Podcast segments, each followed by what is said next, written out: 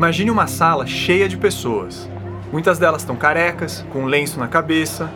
Outras têm um tubo pequeno no nariz ligado a um cilindro de oxigênio. Elas estão ali ouvindo uma espécie de sermão, mas com palavras diferentes do que elas estão acostumadas. Uma hora, quase todo mundo se levanta e começa a rezar de mãos dadas. Era um culto, mas não era qualquer culto, porque quem estava ali não era um padre, um rabino, um pastor ou outra figura religiosa. Era um químico da USP de São Carlos. E embora a plateia fosse mesmo religiosa, ela não estava ali para louvar uma divindade. A devoção era para uma invenção desse químico, uma pílula azul e branca com um pozinho branco dentro uma pílula batizada de fosfetanolamina sintética ou só fósforo, uma pílula que curaria todos os tipos de câncer. Então, um cara que é professor da USP, que é doutor, virou um santo. Entendeu? Se eu chegar aqui hoje e dizer para você que eu tenho a cura do câncer, eu posso fazer ter o mesmo efeito em várias pessoas. A fosfetanolamina sintética foi desenvolvida dentro do Instituto de Química da USP de São Carlos. O seu criador, o Gilberto Querice, era um professor titular que já tinha no currículo patentes de respeito. Ele ajudou a fabricar próteses feitas com óleo de mamona que reduzem o risco de rejeição do corpo e foram aprovadas para uso inclusive nos Estados Unidos. Com o pedigree do inventor e com o apelo de eliminar o câncer, as cápsulas se espalharam pelo Brasil. Elas eram distribuídas de graça para pacientes em busca de alguma esperança. A fósforo virou a pílula do câncer ela passou por cima de profissionais de saúde e pesquisadores desconfiados de um milagre sem provas científicas e que simplesmente ia contra preceitos da biologia. A fósfo entrou na política nacional e chegou a virar lei.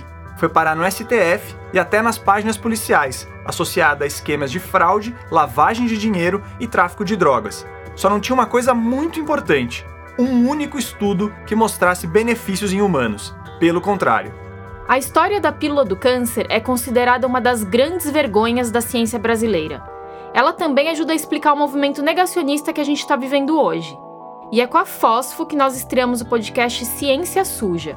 A cada duas semanas, você vai conhecer uma história diferente que mostra que em crimes contra a ciência, as vítimas somos todos nós.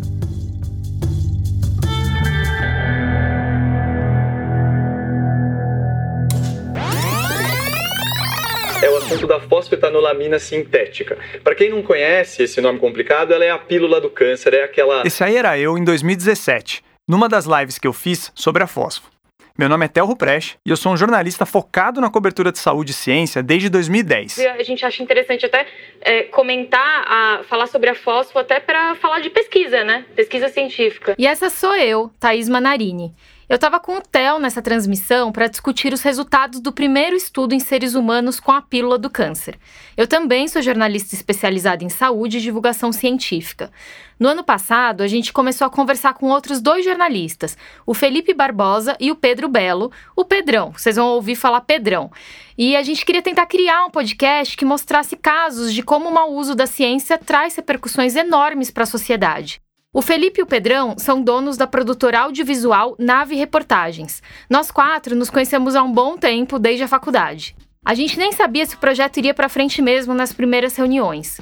Mas se tinha uma certeza, era a seguinte: a fosfetanolamina merecia um episódio todinho para ela. A fosfo dá dor de cabeça para mim e pro Theo desde 2015, quando a história estourou para a grande imprensa retomar essa novela com o distanciamento do tempo, trazer os capítulos mais recentes e mostrar como a própria ciência ajudou a diminuir seu ibope é um prato cheio para um podcast como o nosso. Então, em dezembro de 2020, lá se foram o Theo, o Felipe e o Pedrão para São Carlos, a cidade do interior de São Paulo, onde tudo começou. O que de faculdade de arquitetura? Pô, é grande casa aqui, nunca tinha entrado aqui. Não que o lugar, de Química. O lugar que eu entrei foi outro lugar. Instituto de Química de São Carlos USP. Administração. Acho que eu vou dar uma voltinha pra vamos, ver onde é que entrar, né? Vamos dar uma voltinha. Pega a câmera aí na mochila já. São Carlos tem 250 mil habitantes e fica mais ou menos a 230 quilômetros da capital paulista. São umas duas horas e meia de carro e quase 50 reais de muitos pedágios é uma cidade universitária. Por lá você vai encontrar a UFSCar, que é a Universidade Federal de São Carlos, e a USP, a Universidade de São Paulo. E é dentro da USP que tem o Instituto de Química de São Carlos. É um conjunto de predinhos cheio de laboratórios e salas de aula. Foi nesse lugar que surgiu a fosfetanolamina sintética. O pai da substância é o professor Gilberto Chierici. Não daria para entrevistá-lo porque ele morreu em julho de 2019, aos 75 anos. Mas ele participou de muitas entrevistas e fez várias apresentações públicas, como essa no Senado Federal em outubro de 2015. Eu estou aqui porque a universidade cancelou aquilo que eu entreguei por 25 anos. Eu não faço exercício ilegal de medicina. Eu fiquei quieto durante 24 anos. Por que eu fiz esse estardalhaço? Porque quem defenderia os cancerosos? Tinha muita gente tomando, muita gente se salvando. O Querice era dessas pessoas que o jeito de falar combina com o perfil. Era um homem simples, meio baixinho, que gostava de restaurar carros antigos, fumar cigarro de palha e vestir calça jeans e camisa polo. Sabe, um senhorzinho pacato, assim, mas inteligente por natureza. É aquele assim, se não tivesse estudo, ia ser inteligente da mesma forma. Né? Sempre muito atencioso, carinhoso, uh, um pesquisador renovado, renomado, com ideias fortes. Pessoa de um coração assim muito, muito aberto. Ele queria ajudar as pessoas. Então ele é um safado? Não, não é nada disso. A primeira voz que você escutou é a do Adilson Kleber Ferreira, um pesquisador que fez alguns estudos com a fósforo e que já vai voltar para a nossa história. A segunda é a do Germano Tremiliosi Filho. Ele é professor desde 1983 do Instituto de Química de São Carlos. Esse senhor de fala mansa ocupou várias funções por lá. Em junho de 2014, ele era diretor e publicou uma portaria proibindo a distribuição de qualquer substância para fins medicinais que não tivesse autorização da Anvisa. A decisão era genérica, mas tinha um alvo claro: a fósforo. Nós conversamos com o Germano no saguão do prédio Q1, o mais antigo do Instituto, e ficamos sentados bem em frente à sala onde a equipe do Chierice fabricava e distribuía as pílulas de fósforo a gente notou que todas as portas do instituto estavam abertas, menos a do laboratório que foi do Querice. Essa só com impressão digital para destrancar. Não, você sabe, você sabe por que colocaram isso aqui? Porque o pessoal vinha aqui, mesmo quando eles já não estavam mais aqui, o pessoal vinha aqui e entrava direto lá dentro. Pra pegar pílula? É, e aqui é um laboratório que não tem mais nada a ver, não faz aquilo lá. Essa é a primeira vez desde que tudo aconteceu que o Germano dá uma entrevista sobre o assunto. Antes ele estava envolvido nos processos judiciais por ser diretor e não podia atender a imprensa. Apesar de toda a dor de cabeça que a Fósforo causou para o Germano, ele gostava do Querice e reconhecia seus trabalhos anteriores. Ele teve projetos muito grandes aqui, teve um projeto muito grande com a Telebrás, né? pegava uma, um tubo, tinha toda a fiação lá dentro, e eles preenchiam isso com polímero com polino feito de mamona. Também usando óleo de mamona, o professor Chierice desenvolveu aquela que talvez tenha sido sua grande contribuição para a ciência. Ele criou próteses que causavam menos rejeição no corpo do que as feitas de poliuretano ou de derivados de petróleo. Nesse meio tempo, né, ele começou também a se dedicar a, a essa questão da fosfetanolamina. Para entender como surgiu a ideia de usar fosfetanolamina contra o câncer, eu li o livro A Saga da Fosfo, do Maurício Ferrante. Ele é um engenheiro metalurgista que se considerava amigo do Chierice. Para falar a verdade, é um amontoado de teorias da conspiração sem qualquer fundamento nos fatos e com histórias cheias de inconsistências, mas foi útil para pegar o relato de alguém próximo. O Ferrante diz que em 1989 o Chierice estava procurando uma substância que pudesse ser usada como eletrodo seletivo para cálcio. Eu nem vou tentar explicar isso, mas o importante é que a família dos fosfatos tinha seu potencial, e entre os fosfatos existe a fosfoetanolamina. Um adendo aqui: essa substância não foi inventada pelo Chierice. Ela aparece até no leite materno. O que o professor da USP descreveu no seu pedido de patente seria um jeito de sintetizá-la artificialmente. Daí porque fosfetanolamina sintética. Voltando ao livro, o Ferrante conta que um aluno de mestrado do Chierice foi fazer uma pesquisa bibliográfica sobre a fosfetanolamina. E ele caiu num estudo de um tal de Lawrence Edgar Althaus. Em 36, esse cientista da Universidade de Toronto achou a fosfetanolamina em volta de tumores bovinos e sugeriu que ela era produzida pelo câncer, depois dessa, o aluno do Chierice teria pedido para sair do projeto por medo de seguir trabalhando com uma substância potencialmente cancerígena. Mas o Chierice propôs uma teoria alternativa, A fosfo é, na verdade, uma resposta do próprio corpo contra o câncer. Só que nosso organismo, infelizmente, não conseguiria fabricar essa molécula em quantidade suficiente para acabar com a doença. A solução do professor da USP seria criar uma versão super concentrada e de alto rendimento. Foi isso que ele e a sua equipe buscaram e que teriam conseguido entre 95 e 96. Tem um trecho do livro do Maurício Ferrante que eu acho particularmente revelador. O autor conta que perguntou para o Chierice como andavam suas linhas de pesquisa tradicionais. Abre aspas. Vou muito bem, mas estou atrás de outra coisa, a cura do câncer. Isso antes de o professor da USP desenvolver sua maneira de sintetizar a fosfetanolamina. E antes, muito antes, de fazer qualquer estudo para testar sua hipótese. Várias vezes eu perguntava para ele, mas qual que é o mecanismo de ação? Ele me explicou uns, uma meia dúzia de mecanismos diferentes imaginava que fosse uma coisa, o mecanismo de ação dessa, dessa substância. Alguém questionava tal, aí ele estudava, estudava e propunha outro mecanismo. É aquela história de tentar manipular a realidade de acordo com o que você acredita. Mas verdade seja dita, o Querice tinha uma explicação favorita para justificar suas crenças. Olha só o Querice explicando sua teoria no Senado. 100 tipos de tumores com duas células. São todas células chamadas de que não respira o oxigênio, anaeróbica. Segundo Chierice, a fósforo agiria nesse processo de respiração da célula e ainda apontaria para o sistema imune que o câncer precisa ser atacado. Só que a teoria de que o câncer surge por causa de disfunções na respiração das células, que rendeu bastante discussão tempos atrás, foi completamente refutada com o avanço da genética. Tudo isso para dizer que faltava, desde o começo dos trabalhos do Chierice, uma linha de raciocínio ancorada em evidências científicas. Não tinha nada que justificasse investir na fosfetanolamina sintética como um agente anticâncer promissor. É o que se chama de plausibilidade biológica prévia, como a microbiologista Natália Pasternak contou pra gente. Sabe, a gente não testa qualquer coisa. Testes clínicos randomizados são caros. Vídeos 10 milhões que o ICESP gastou para testar a fosfetanolamina, quando qualquer estudante de iniciação científica de uma instituição séria saberia dizer que aquilo não tem plausibilidade biológica prévia, não tem como funcionar, não tem por que funcionar, não é um bom candidato para ser testado. A Natália é presidente do Instituto Questão de Ciência. Se você acompanha as notícias sobre coronavírus, já deve até ter visto ela em algum jornal. E ela ainda vai voltar aqui nesse episódio para descrever uma situação muito esquisita que ela presenciou envolvendo a fósforo, mas que pelo menos terminou em romance. Bom, com a fórmula da fosfetanolamina sintética pronta, a distribuição começou rapidamente.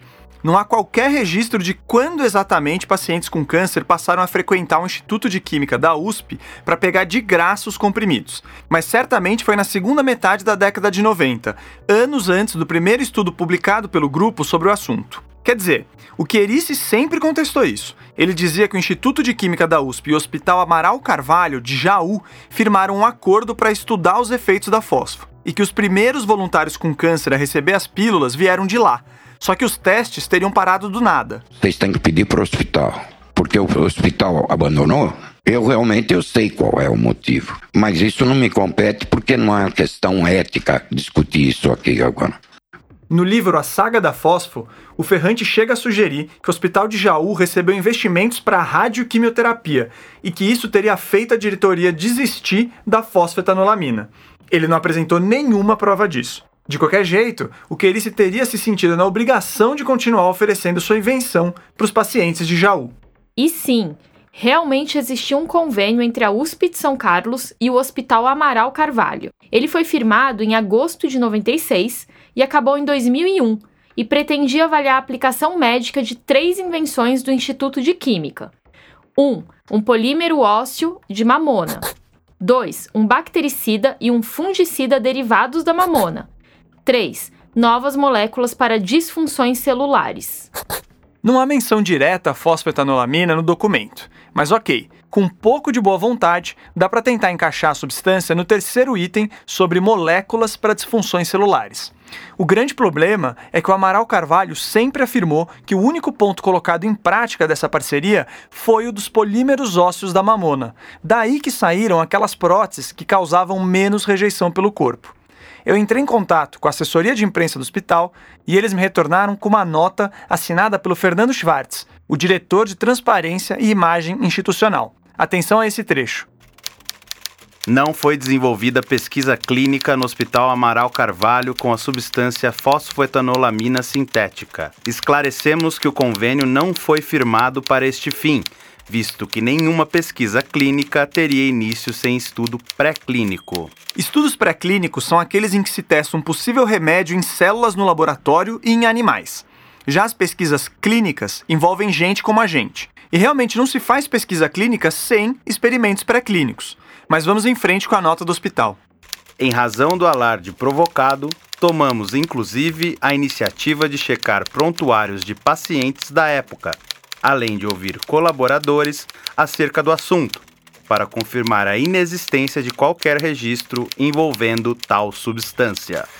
O fato é que a fósforo começou a ser distribuída no Instituto de Química de São Carlos na segunda metade da década de 90. O boca a boca de que existia uma cura do câncer gratuita no interior paulista foi ganhando corpo nos anos seguintes. Não dá para saber exatamente quantos pacientes foram atrás dessa promessa.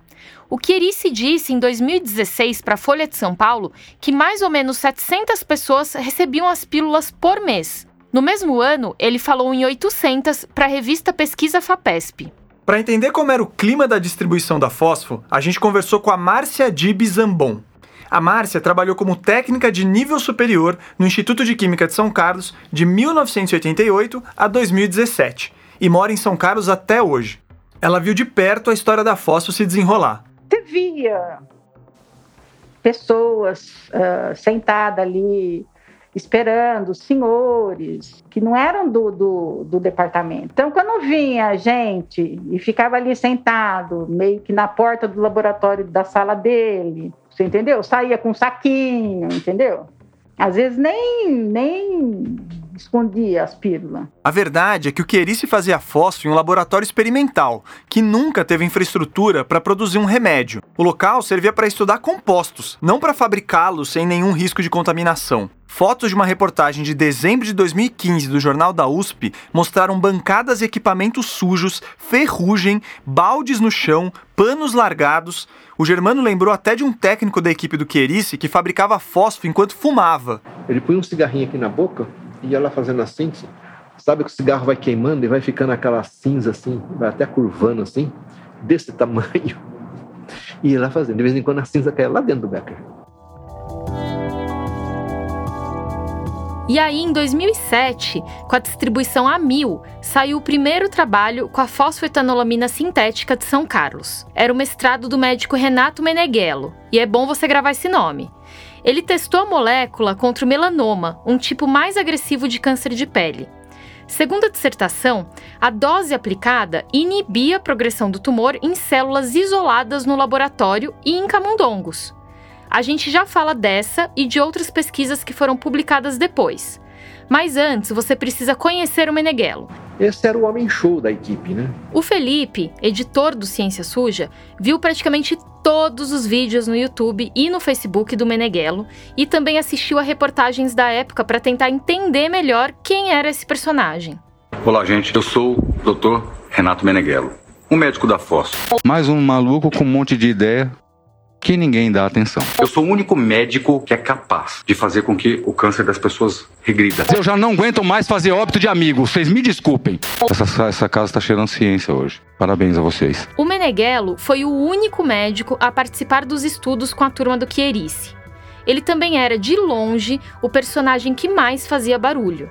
Com uma fala firme, ele atacava políticos, a justiça, a medicina tradicional e a literatura existente sobre o câncer sobravam acusações de um complô de grandes farmacêuticas contra a fosfetanolamina. O que eu vou falar aqui para vocês, por favor, não escutem com os ouvidos.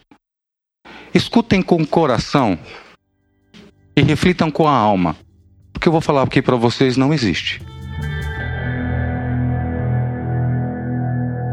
Essa frase aí, o Meneghello disse no início da apresentação dele no Senado Federal em 2015, um momento emblemático na defesa da fósforo. Em uma apresentação de mais ou menos 30 minutos, ele trouxe estudos em ratos que mostrariam a redução de tumores, expôs casos de pacientes tratados com a fosfetanolamina e comparou a dificuldade de se conseguir fósforo com a facilidade de se comprar um maço de cigarros. Pode estar tá infringindo conselho e outras coisas, mas eu fiz e faria de novo. Assim que o Meneghello deixou o púlpito, ele foi para frente da plateia, abriu os braços, ficou de joelhos e continuou discursando. Aí, duas mulheres que estavam ouvindo a palestra e que pelo vídeo a gente assume que são pacientes com câncer, correram até o Meneghello e deram um abraço emocionado nele.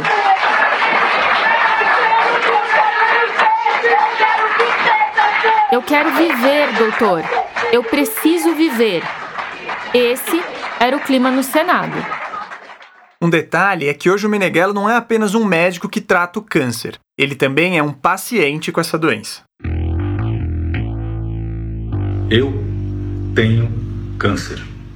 Eu nunca pensei que eu iria falar isso.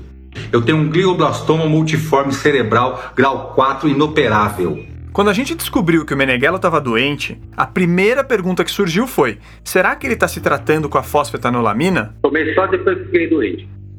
O senhor toma ainda? Está tomando? Tomo sim. Seis cápsulas por dia.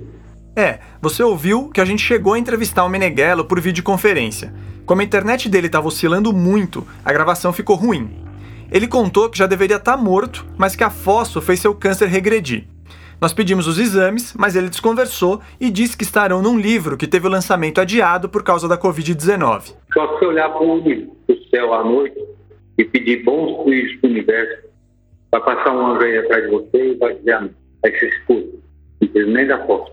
Eu vou reforçar o que ele disse nesse momento. Abre aspas. Se você olhar para o homem do céu à noite e pedir bons fluidos para o universo, vai passar um anjo atrás de vocês e vai dizer amém. Aí você se cura. Não precisa nem dar fósforo. O problema de entrevistar o Meneghello é que as frases dele são cheias de inconsistências. E tem um ditado que está na moda dentro do jornalismo. Ele diz que se alguém fala que está chovendo e outra pessoa que está fazendo sol, o papel do jornalista é olhar pela janela.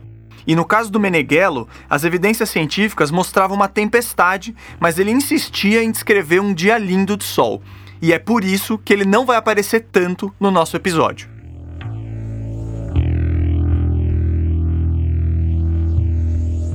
Entre os agradecimentos do seu mestrado sobre a fósforo, o Meneghello fez uma dedicatória para o Adilson Kleber Ferreira. Abre aspas. Aquele que foi os meus braços neste trabalho. Nós somos uma grande equipe. Fecha aspas.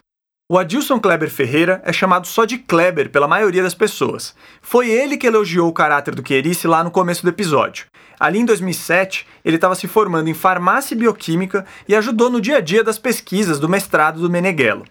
Mas o Kleber continuou trabalhando com a fosfetanolamina por anos e tem inclusive um doutorado com foco nela. Isso coloca o Kleber em uma posição única. Ele não participou dos primeiros passos da fosfetanolamina sintética, nem nunca teve uma ligação formal com o Instituto de Química de São Carlos. Mas é um dos cientistas que mais pesquisou a ação da substância contra o câncer. Então a gente tinha que falar com esse personagem. Dr. Kleber? Oi, tudo bem? Tudo bom? Tudo bem, gente? Desculpa aí incomodar vocês. Só um minutinho que eu falar com você, tá bom? Hoje o Kleber está com 36 anos e não estuda mais a fosfetanolamina. Ele é sócio de uma empresa de exames veterinários que fica na cidade de São Paulo. E a gente faz, fez vários modelos experimentais de melanoma, é, leucemia, carcinoma renal, câncer de mama. Então, em todos esses modelos, né, a fosfolamina ao longo desse estudo teve um efeito farmacológico importante, como uma molécula candidata a fármaco mas isso tudo ainda de forma experimental. O Kleber considera o Renato Meneghello um grande amigo e gostava bastante do Chierice, que ele chama de professor Gilberto. Mas seu carinho pelos dois não o impede de fazer suas críticas. Trabalhei muito com, com o Renato, né, com o professor Gilberto, enfim, então eles foram para uma outra vertente. E porque eu sempre me coloquei contra disponibilizar, né, essas cápsulas, por exemplo, para, para os pacientes. Né? Isso não deve, ser, não deve ser estimulado. Segundo Kleber, as pesquisas feitas em 2012 e 2013 não reuniam evidências suficientes para testar fósforo em seres humanos. Então, como que você pega algo que não foi feito um estudo controlado, né, assim, por órgãos regulatórios e vai fazer um teste humano? Não existe isso, é incabível. Nós estamos retrocedendo a ciência. Mas o Kleber era só uma voz distante, vinda lá da capital paulista. Então a distribuição continuou até que em 2013 o Querice se aposentou. No ano seguinte, o Germano Tremiliose Filho, aquele professor da Fala Mansa, assumiu a diretoria do Instituto de Química de São Carlos e subiu o tom de voz. Depois do intervalo, a gente conta o que, que o Germano fez.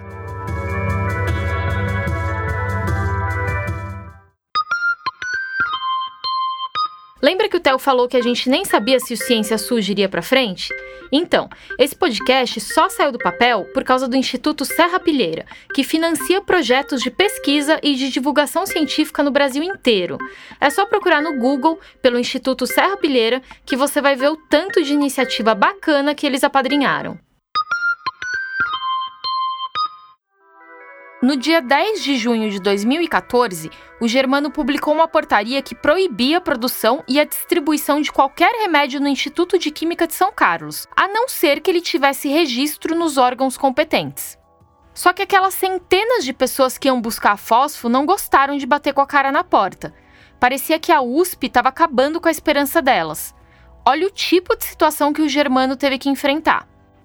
Inclusive, uma vez veio um sujeito do Rio de Janeiro ele botou um revólver em cima da minha mesa e falou: Eu quero levar o medicamento agora.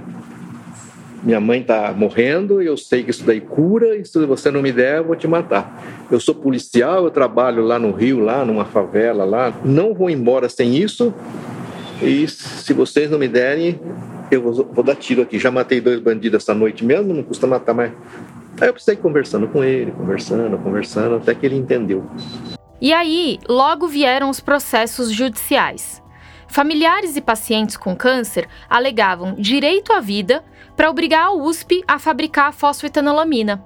Muitos juízes aceitaram a argumentação e o Instituto de Química de São Carlos virou uma fabriqueta de fósforo. Quem conseguia as liminares fazia fila na recepção, apresentava os documentos e saía de lá com um saquinho com as pílulas. E as filas, elas eram enormes. O pessoal passava o dia inteiro ali.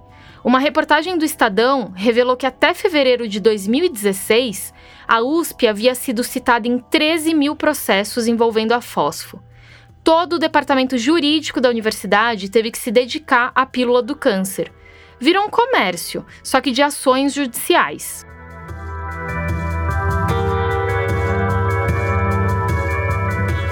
Era tanto barulho que no fim de 2015, o governo federal criou um grupo de trabalho com diferentes centros de estudo para tirar limpo as promessas da fósforo.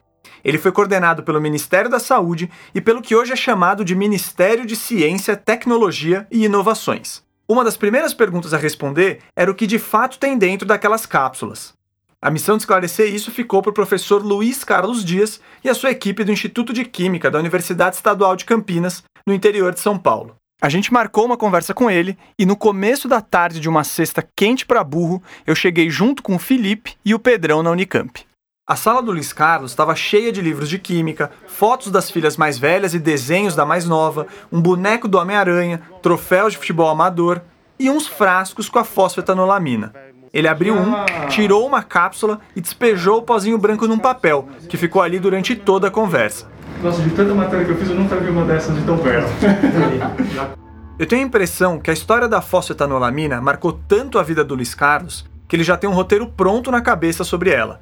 A gente mal precisava fazer perguntas. Ele foi falando e de repente caiu nas análises do seu laboratório. É, o que nós esperávamos encontrar era fosfetanolamina sintética, que segundo o pessoal da USP de São Carlos, ela era fosfetanolamina ligada a cálcio, magnésio e zinco.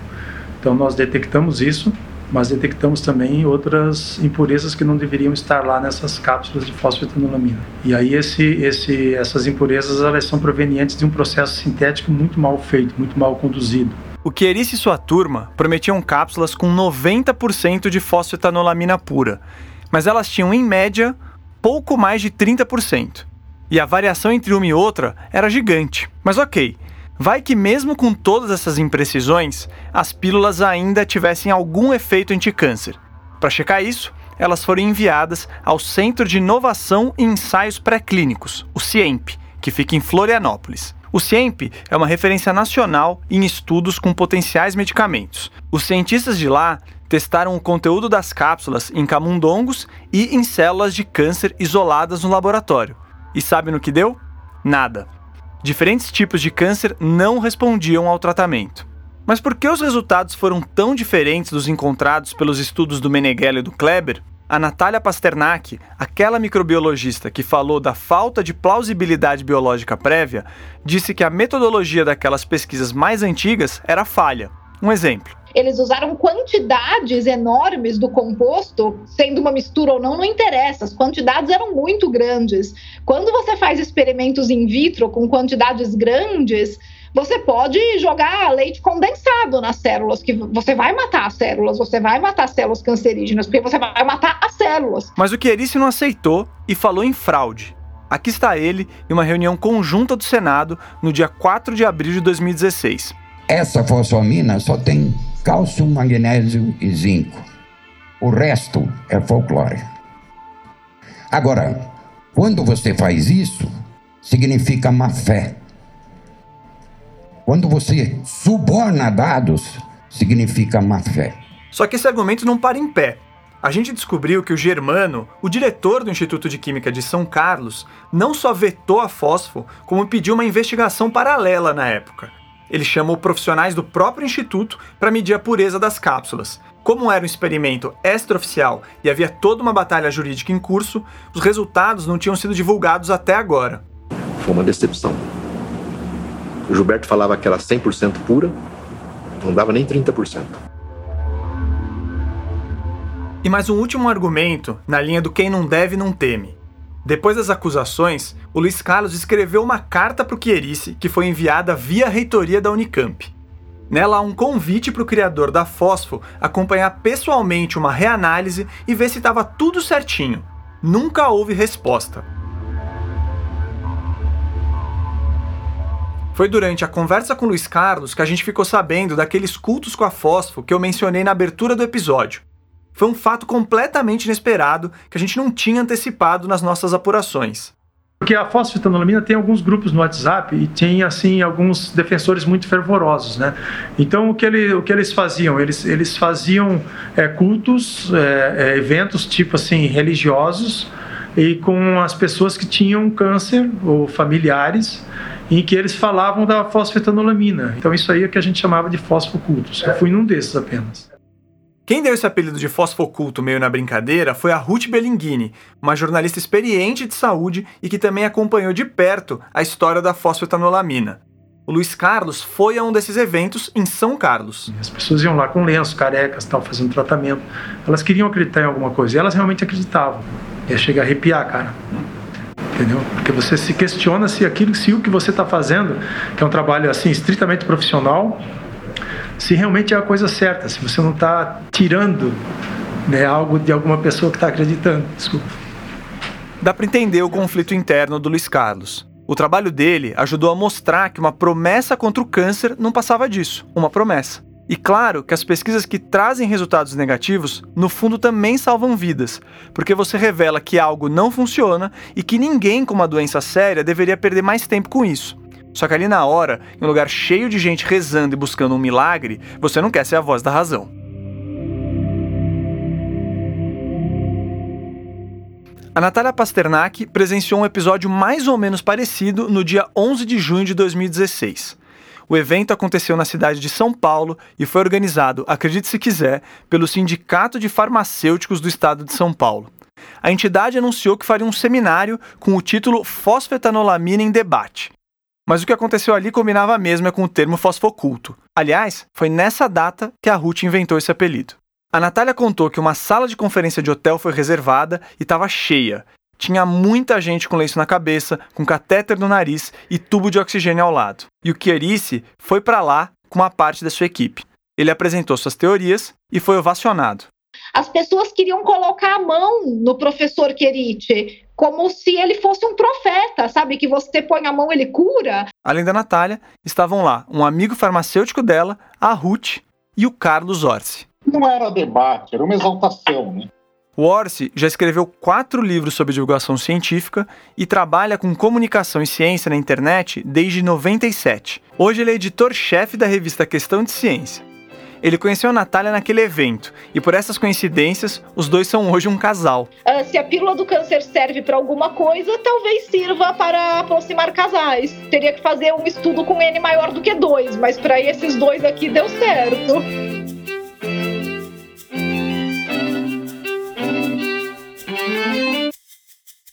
No dia 5 de abril de 2016, o Supremo Tribunal Federal suspendeu todos aqueles processos que obrigavam o Instituto de Química de São Carlos a fabricar fósforo. Olhando pelo lado racional, a queda da fosfetanolamina sintética estava desenhada. Mas o clima de 2015 e 2016 estava perfeito para demagogia. Fosfocultos, filas na porta do Instituto de Química, reportagens de TV exaltando o que seria a cura do câncer criada no Brasil, Aí tinha muito voto em jogo. E parte dos políticos brasileiros tentou surfar essa onda. Se não resolver pela Anvisa, nós vamos fazer por lei e fazer os, os diretores da Anvisa engolirem goela abaixo autorização para que as pessoas usem esse medicamento. Para que Deus possa abençoar e que possa ter mais uma alternativa com a fosfitelamina liberada para os pacientes de câncer. Nos relatos que nós temos, é realmente, com toda certeza, pode ser uma substância que se aproxima até de um milagre. Essa última voz você certamente conhece. O então deputado federal Jair Bolsonaro era um dos que defendia a liberação da pílula do câncer. Essa fala meio enrolada, meio sem certeza do que está dizendo, me lembrou de uma outra declaração mais recente do agora presidente do Brasil, mas dessa vez em defesa da cloroquina contra o coronavírus. Se não tem alternativa, por que proibir? Ah, não tem comprovação científica que seja eficaz. Mas também não tem comprovação científica que não tem, que, não tem comprovação eficaz. Nem, nem, nem, que não tem, nem que tem. Deu para ver aí que o gosto do Bolsonaro por tratamento sem comprovação científica não é de hoje. Só que em 2016, o nosso atual presidente se superou. Ele criou um projeto de lei que liberava a produção e o uso da fósforo contra qualquer tipo de câncer, mesmo sem autorização da Anvisa. Pense no risco que esse precedente abriria. Antes de conseguir vender um medicamento, uma farmacêutica precisa bancar estudos rigorosos e aí enviar esses estudos para avaliação das agências reguladoras. Há ainda fiscalizações nos locais de fabricação e outras tantas checagens. Agora, imagine o seguinte: se em vez de gastar dinheiro com infraestrutura e pesquisas que garantem a segurança e a eficácia do seu produto, essa mesma farmacêutica faz simplesmente um lobby no Congresso e transforma sua droga em lei na base da pressão política. Mas não deu outra. A proposta passou na Câmara e no Senado e chegou na mesa da então presidenta Dilma Rousseff do PT. Pressionada pelo processo do impeachment, ela sancionou a lei que liberava a pílula do câncer no dia 14 de abril de 2016. Justiça seja feita. O projeto de lei não é só do Jair Bolsonaro. Havia políticos de todos os campos ideológicos que assinaram a proposta e comemoraram a sua aprovação. Só que nem deu tempo de a lei gerar alguma repercussão prática. Um mês depois da aprovação, no dia 19 de maio de 2016, o STF suspendeu a lei por considerá-la inconstitucional. Mas a pressão política e popular era tanta que, em julho de 2016, a fosfetanolamina sintética começou a ser dada para voluntários dentro do ICESP, o Instituto do Câncer do Estado de São Paulo. Essa era a pesquisa clínica que o Chierice tanto buscou. Para evitar qualquer interferência, o composto foi sintetizado por um técnico de confiança do Químico de São Carlos, dentro do laboratório PDT Pharma. Auditores escolhidos por ele acompanharam os trabalhos do começo ao fim. Na fase inicial da pesquisa veio uma notícia boa: a fósforo não era tóxica. Isso dava sinal verde para a próxima etapa, recrutar 210 pacientes com 10 tipos diferentes de câncer para começar a ver se as cápsulas encolhiam ou eliminavam os tumores. Se sim, mais gente seria incluída nos testes. O experimento foi avançando até que o ICESP marcou uma coletiva de imprensa para o dia 31 de março de 2017. O oncologista Paulo Hoff, diretor-geral do ICESP e coordenador do estudo, faria um pronunciamento sobre o assunto. Eu estava no ICESP nesse dia junto com vários outros jornalistas e foi um balde de água gelada. Dos 59 participantes que tinham recebido tratamento e sido avaliados até aquele momento, só um apresentou uma resposta parcial. Esse é o Paulo Hoff falando com a imprensa. Fizemos reuniões internas extensas sobre o que fazer com estes resultados neste momento e achamos mais prudente suspendermos a inclusão de novos pacientes no estudo, porque da maneira como está sendo colocado, não achamos que seria ético continuarmos incluindo os pacientes neste estudo. A mensagem que fica hoje é que, infelizmente, nas doses em que nós estávamos estudando, o produto não é eficiente o suficiente para ser recomendado. Só que os adeptos da fósforo não aceitaram de novo a realidade. Eles disseram que as doses deveriam ser distribuídas ao longo do dia e não dadas de uma só vez, como aconteceu no estudo. E que os auditores não tiveram acesso irrestrito às pílulas e aos pacientes, o que é normal, justamente para não haver interferência. Teve gente reclamando até do fato de que os pacientes teriam recebido margarina como parte da dieta e que, na verdade, elas deveriam ingerir uma fonte de gordura que fizesse menos mal. Tem duas coisas para pensar aqui. A primeira é que as críticas só vieram depois do anúncio de que a fósforo não funcionava. Ninguém questionou a metodologia ou a execução do trabalho quando o ICESP revelou que as pílulas não eram tóxicas. O segundo ponto é que uma substância com a promessa de curar todos os tipos de câncer deveria trazer resultados bem melhores, com ou sem margarina.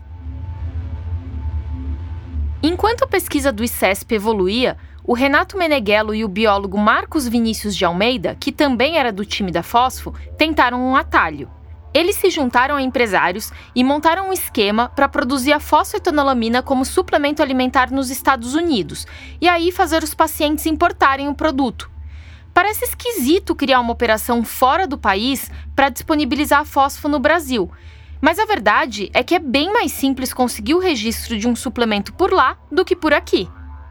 O primeiro lote desse suplemento saiu em abril de 2017 Segundo o Correio Brasiliense, os potes com 90 cápsulas custavam 150 dólares e se esgotaram em 48 horas. 95% das vendas vieram para o Brasil. A mesma reportagem afirmou que a empresa chegou a faturar cerca de 6 milhões de dólares por mês. Esse rio de dinheiro começou a secar com uma denúncia pesada. Um ex-sócio da empresa, que se chamava Humberto Silva de Luca, acusou seus antigos companheiros de fraudarem o conteúdo desses suplementos. Ele revelou isso em outubro de 2017 para o grupo RBS, um conglomerado de mídia gaúcho. Antes de soltar a história, os jornalistas decidiram testar os suplementos.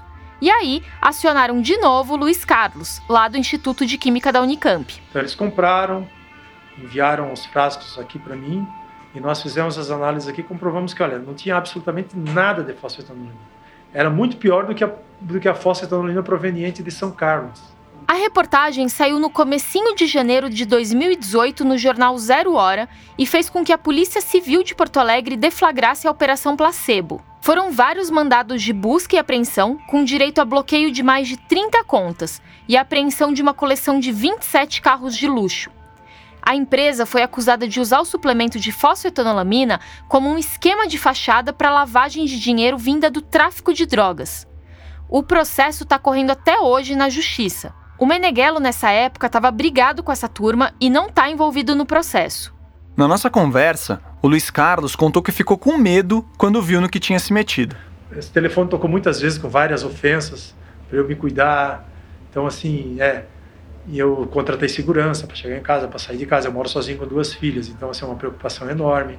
Hoje as ligações pararam e ele está mais tranquilo. Mas outros suplementos com fósforo foram criados por diferentes grupos e seguem sendo importados para cá. A gente encontrou suplemento até de fosfetanolamina com graviola. E aí, no fim de 2020, pintou mais um suplemento vindo dos Estados Unidos. Só que esse estava sendo vendido por alguém especial, o filho do Chierice. O grande sonho do meu pai se realizou. Hoje estou produzindo a fórmula dele, a fosfetanolamina bioidêntica, nos Estados Unidos. E você pode comprar diretamente pelo nosso site e receber em casa no Brasil, com o preço mais acessível do mercado. Um pote de 90 cápsulas da marca do Gilberto Chierici Neto sai por 199 reais, com frete incluso. Eu tentei falar com ele de vários jeitos para entender exatamente quem está produzindo o suplemento e como, eu cheguei até a conversar com um sócio dele por telefone, mas ninguém aceitou gravar uma entrevista ou passar qualquer informação.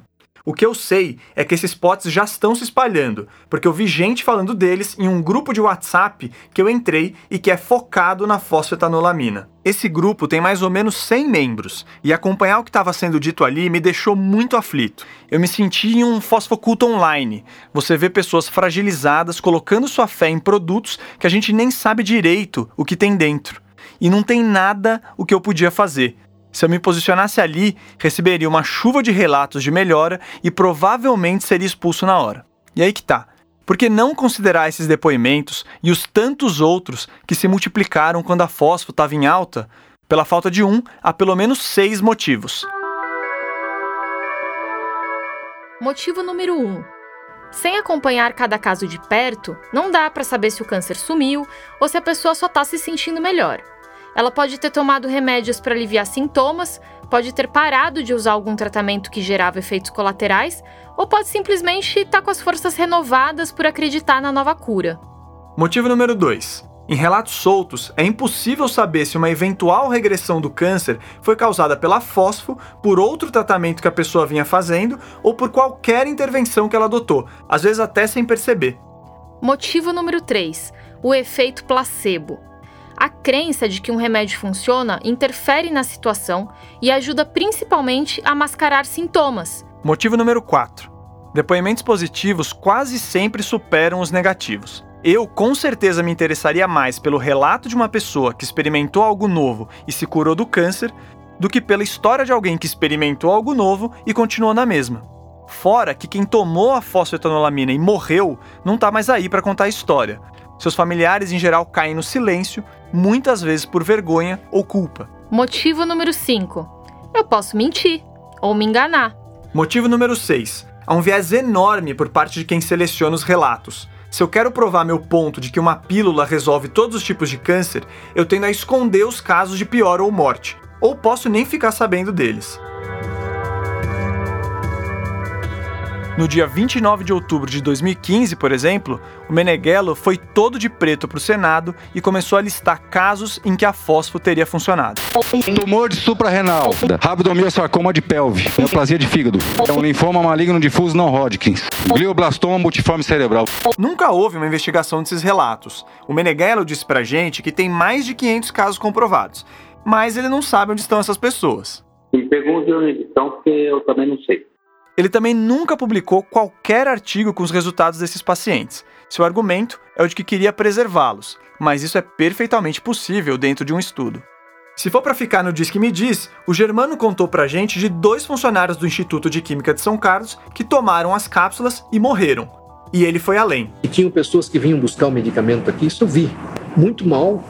Eles tomavam o medicamento, daí uns tempos eles voltavam, né? daí duas semanas, eles falavam, eu quero mais eu estou me sentindo muito bem. Mas daí duas semanas faleciam. Quando a gente já estava pensando em como contar essa história sem ter alguém que se tratou com a pílula do câncer original, caiu no nosso colo um daqueles personagens que todo jornalista gosta de encontrar.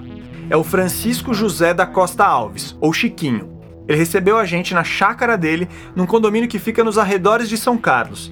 Logo na entrada, eu, o Felipe e o Pedrão fomos recepcionados por dois pastores alemães. Oi! Vem cá, vem. Você tem uns cachorros muito legais, que isso? É, não, pastor, eu fiquei com medo, ela veio toda abaixadinha assim, achei que fosse. O Chiquinho é um professor aposentado da Universidade Federal de São Carlos, a UFSCar. Ele nasceu no Rio de Janeiro, tem 68 anos, cabelo comprido e olhos claros. Agora, se divulgar minha imagem, por favor, põe o melhor perfil. o Pedrão descobriu esse figura para uma amiga dele, a Luísa, que é filha do Chiquinho. E não, ele nunca teve câncer nem tomou a fósforo. Só que distribuiu as cápsulas para amigos com a doença até o Instituto de Química de São Carlos proibir a produção por lá. É, a Luísa falou: ah, o cara tá fazendo tá entrevistando gente. Eu falei, ah, não tem muita coisa para falar, porque eu só fiz avião, né? O aviãozinho é aquele cara que leva a droga do traficante pro usuário final. Ele tá na base do negócio do tráfico. Já o Chiquinho buscava a fosfetanolamina e enviava para conhecidos pelo Brasil. A analogia é ótima, mas é importante dizer que ele nunca ganhou um centavo como aviãozinho da fósforo. Nem passou pela minha cabeça, querer, porra, uma, dar para alguém uma droga que ainda não está cientificamente comprovada. Eu quero que se porque o cara tá morrendo, vai morrer mesmo, porra. Né? Tem alguns já tinham data para morrer, sabe? Tem mais um ano de vida, mais seis meses, mais. Dá para entender o que o Chiquinho quis dizer. O problema é que na época a gente nem sabia se a fosfetanolamina era tóxica em seres humanos, nem seu potencial de interagir com outros remédios. Outro ponto é que essas pessoas teriam mais chance de se beneficiar se fossem encaminhadas para uma pesquisa clínica com uma substância que realmente tivesse chegado na fase de testes em humanos. Mas tudo bem, eu sei que eu estou desenhando aqui um mundo ideal, porque entrar em estudo clínico no Brasil não é fácil. E no fim das contas, estimativas da Sociedade Americana de Oncologia Clínica apontam que até 80% dos pacientes com câncer usam terapias alternativas. O que mais preocupa os especialistas é quando o paciente abandona estratégias que são comprovadamente benéficas para apostar em chás, garrafadas e etc. Ou quando essas terapias interagem de alguma forma com os medicamentos. A equipe do Chierice sempre negou ter sugerido aos pacientes para abandonarem a químio ou a radioterapia, mas muitos relatos dizem o contrário. O jornalista Alceu Castilho, por exemplo, viu o pai dele morrer de câncer em 2009 enquanto estava tomando a fósforo. Aqui está ele na TV Brasil. Era um técnico em nome do professor Quirice que distribuía essas pílulas e dizia o que? Ele dizia que não se podia fazer junto a quimioterapia ou a radioterapia. Em 2015, o jornalista Roberto Cabrini soltou uma reportagem no SBT favorável à pílula do câncer. Mas dentro dela, o psicólogo Marcos Garcia contou o caso de sua mulher, que também tomou a substância e morreu da doença em 2003. Ele falou: se, se usar fósforo tomando, é, é, fazendo quimioterapia, a pessoa morre. A Márcia Dib, aquela antiga técnica do Instituto de Química de São Carlos, e o Germano também relataram esse tipo de atitude. No livro A Saga da Fósforo, o autor e amigo do Querice diz que, abre aspas, o requisito sine qua non para o tratamento com a fósforo é que seja interrompida a quimioterapia ou radioterapia, já que ambas possuem a característica de reduzir as defesas e o metabolismo de absorção do organismo. E quando Chiquinho falou para o Querice que um dos amigos dele estava fazendo químio e rádio, a resposta do professor foi essa isso não é legal. Eu acho que o meu remédio não vai fazer efeito. Realmente não fez. Quer dizer, todos os caras que eu passei a pílula, com exceção do Jaime, morreram. Jaime, uma pessoa que tomou a fósfita viva, era o que a gente queria. O Pedro conseguiu o contato dele e marcou uma conversa por videoconferência. O Jaime é, na verdade, Jaime José Adice, o um empresário bigodudo de 73 anos. Ele disse que descobriu um câncer de próstata inicial por volta de 2007 a recomendação do médico foi fazer uma cirurgia, mas o Jaime recusou. Como o tumor estava no comecinho, a opção B foi a chamada vigilância ativa, ou seja, acompanhar a doença de perto com exames e só tomar remédio ou fazer algum outro tratamento se ela progredisse. Isso parece meio estranho, mas é relativamente comum em alguns tipos de câncer. A gente pretendia saber o porquê de ele ter decidido tomar a fosfetanolamina. E pareceu que, embora não tivesse disposto a passar por uma cirurgia, o Jaime queria fazer alguma coisa, em vez de só ficar esperando um possível avanço do câncer. Olha, é, é, eu acho que chega um ponto você procura qualquer tipo de alternativa. Alguém me falou de, de um chá, uma infusão, aliás, não, não era bem um chá, feito com folha de graviola. E eu mandei as folhas para um amigo meu e ele me devolveu a infusão feita e eu tomei também. Não há um registro de quando ele começou a tomar as cápsulas, mas o Jaime chuta que foi pouco antes de o Instituto de Química de São Carlos proibir a produção da substância lá dentro. Te perguntar, você acha que a fósforo te ajudou, Jaime, ou não? Eu acho que não. Por quê? Porque não mudou nada ela, o, o, o câncer continuou aumentando. O Jaime disse que tomou os comprimidos por um mês. E três anos atrás, ele finalmente fez a cirurgia. Seu câncer de próstata nunca mais voltou. Durante a apuração, a gente sempre ficou se perguntando: por que o Chierice e sua turma realmente fizeram esse escarcel todo? Tem a hipótese da benevolência. Como a gente contou, as cápsulas eram dadas de graça lá no Instituto de Química de São Carlos. Era só chegar e pegar. Tem a hipótese da fama e da glória. Os criadores da fósforo eram endeusados por uma legião de pacientes e familiares. Tem também a hipótese da grana. Os suplementos geraram bastante dinheiro, embora o Chierice e alguns outros membros da sua equipe nunca tenham partido para esse lado. E aqui a gente também não pode se esquecer das patentes. Vamos combinar que dá para encher o bolso vendendo a patente de uma substância que ganhou a fama de cura do câncer. Alguns vão dizer: ah, mas o Chierice e a sua turma nunca tentaram vender a patente. É verdade. Eles inclusive diziam que cederiam os direitos para quem se comprometesse a fornecer as cápsulas para os pacientes a preço de custo e que a indústria farmacêutica não se interessaria por isso. Esse é um ponto válido mesmo, e por isso eu fui checar lá no INPE em que pé estava essa situação. Eu quase caí para trás quando vi que os dois pedidos foram negados em 2018 e 2020. Os técnicos do instituto alegaram inconsistências na fórmula da obtenção da fósforo e apontaram que não havia inventividade ali. Há um pedido de reavaliação em andamento, mas o que importa é que a patente nunca teve 100% nas mãos da turma do Chierice para eles venderem, cederem ou fazerem qualquer coisa com alguma segurança jurídica. É verdade que não dá para afirmar que o Chierice e os seus companheiros queriam ganhar dinheiro com a pílula do câncer, mas também não dá para dizer o contrário. Para entender possíveis crimes que a equipe do Chierice cometeu, eu falei por telefone com o médico e advogado sanitarista Daniel Dourado, pesquisador da USP e da Universidade de Paris, na França. O Daniel falou que desde o começo dessa história, provavelmente daria para enquadrar as atitudes do grupo no artigo 283 do Código Penal Brasileiro, que fala sobre charlatanismo. Eles faziam? eles anunciavam aquilo como se aquilo fosse cura, como se fosse tratamento de câncer, né? Eles faziam isso. É verdade que em 2016, a USP chegou a entrar com uma representação contra o Querice com base no artigo de curandeirismo e no 132, que fala de expor a vida ou a saúde de terceiros a um perigo direto e iminente. No meio da confusão da época, a Polícia Civil de São Carlos alegou não ter encontrado evidências de crime e o inquérito não foi para frente. Só que o ponto nem é esse. Se desde os anos 90 a fosfetanolamina já era distribuída sem regulação, como é que ninguém fez uma denúncia formal? A Márcia Dib, que trabalhou por anos no Instituto de Química de São Carlos, diz que a maioria dos professores não concordava com a atitude do Chierice. E aí ela respondeu nossa pergunta do jeito mais claro possível. Corporativismo. Corporativismo. Imagina, né? Um professor vai falar mal do outro professor e os, a, a USP é a USP, entendeu? Então é a melhor universidade, então vai depor contra a universidade e vira uma bola de neve. Se alguma sanção tivesse sido imposta lá na década de 90, talvez a história da fosfetanolamina tomasse outro rumo. Talvez até alguém tivesse seguido o ritmo normal da ciência para avaliar a substância.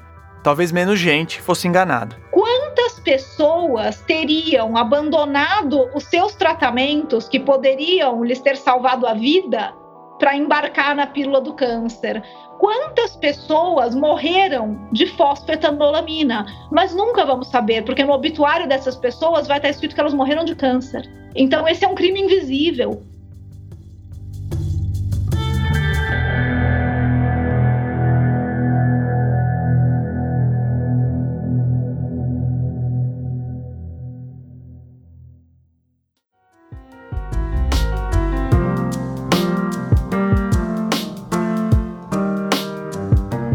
Para ver fotos dos personagens e locais que marcaram a história da Fósforo, dos bastidores da produção e para saber mais sobre o nosso podcast, acesse o nosso perfil no Instagram, o arroba Ciência Suja, ou pelo Twitter. Para falar com a gente e contar o que achou desse episódio, pode mandar uma mensagem nessas redes sociais ou para o nosso e-mail, o cienciasuja.gmail.com. O podcast Ciência Suja é apresentado por mim, Thaís Manarini, e pelo Tel Ruprecht.